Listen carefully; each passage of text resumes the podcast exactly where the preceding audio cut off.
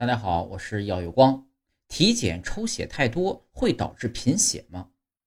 在医院体检的时候啊，抽血都是必不可少的步骤，有时候呢还需要抽好几管子。这个时候啊，有些人可能会担心，这一管接着一管的抽血会不会导致贫血呢？答案是不会的。贫血啊是有一定标准的，贫血是因为人体血液中的血红细胞容量减少，低于正常范围的一种情况。其中，成年男子血红蛋白浓度小于每升一百二十克，成年女性非妊娠期小于每升一百一十克，孕妇小于每升一百克就可以认定为贫血。主要表现呢是脸色苍白、乏力、头晕、心率加快、注意力不集中、体力耐力下降等症状。贫血越严重，症状也就越明显。我国的献血标准规定。